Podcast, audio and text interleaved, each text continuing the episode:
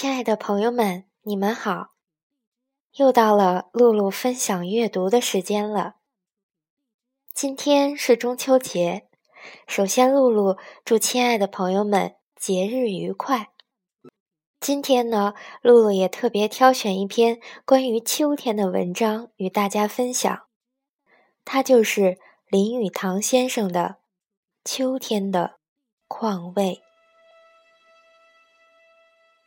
秋天的黄昏，一人独坐在沙发上抽烟，看烟头白灰之下露出红光，微微透露出暖气，心头的情绪便跟着那蓝烟缭绕而上，一样的轻松，一样的自由。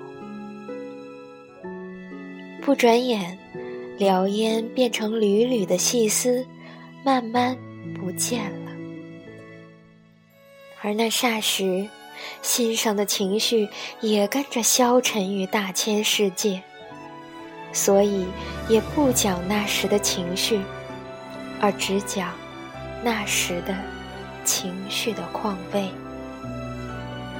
待要再划一根洋火。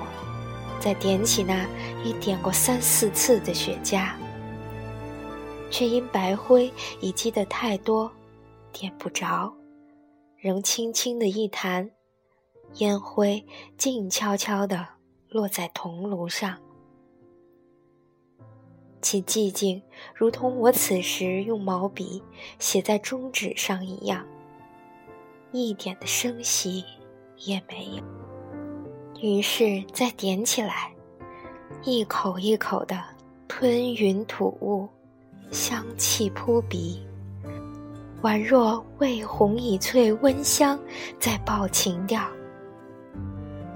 于是想到烟，想到这烟一般温煦的热气，想到室中缭绕暗淡的烟霞，想到秋天的意味。这时才想起，向来诗文上“秋”的含义，并不是这样的。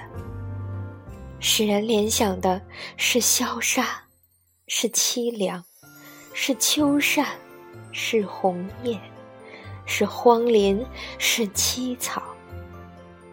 然而秋，却有另一意味，没有春天的阳气勃勃，也没有夏天的炎烈迫人。也不像冬天之全入于枯槁凋零。我所爱的，是秋林古气，磅礴气象。有人以老气横秋骂人，可见是不懂得秋林古色之滋味。在四时中，我于秋是有偏爱的，所以不妨说说。秋是代表成熟。对于春天之明媚娇艳，夏日之茂密浓深，都是过来人，不足为奇了。所以其色淡，叶多黄，有古色苍龙之概，不单以葱翠峥嵘了。这是我所谓秋天的意味。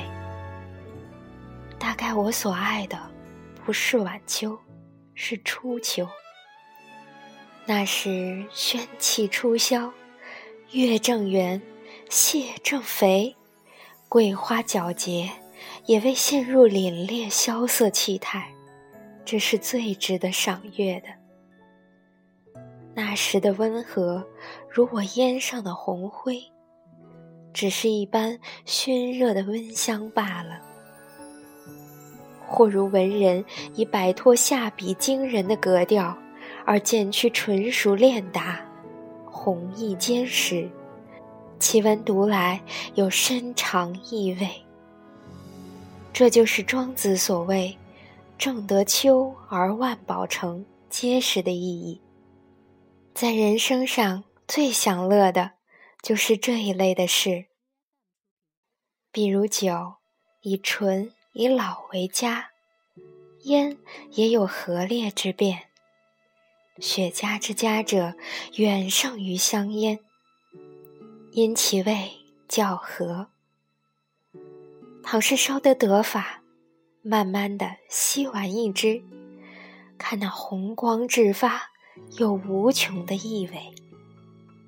鸦片我不知，然看见人在烟灯上烧，听那微微滑波的声音，也觉得有一种诗意。大概凡是古老、纯熟、熏黄、熟练的事物，都使我得到。同样的愉快，如一只熏黑的陶锅，在烘炉上用慢火炖猪肉时发出的锅中徐吟的声调，是使我感到同官人烧大烟一样的兴趣；或如一本用过二十年而尚未破烂的字典，或是一张用了半世的书桌。或如看见街上一块熏黑了、老气横秋的招牌，或是看见书法大家苍劲雄深的笔迹，都令人有相同的快乐。人生世上如岁月之有四十，必须要经过这纯熟时期，如女人发育健全、遭遇安顺的。亦必有一时徐娘半老的风韵，为二八佳人所绝不可及者。使我最佩服的是邓肯的家具。世人只会吟咏春天与恋爱，真无道理。须知秋天的景色更华丽，更灰奇。而秋天的快乐有万倍的雄壮、惊奇、独立。我真可怜那些妇女实践偏狭，使他们错过挨着秋天的宏大的赠赐。若邓肯者，可谓识趣之人。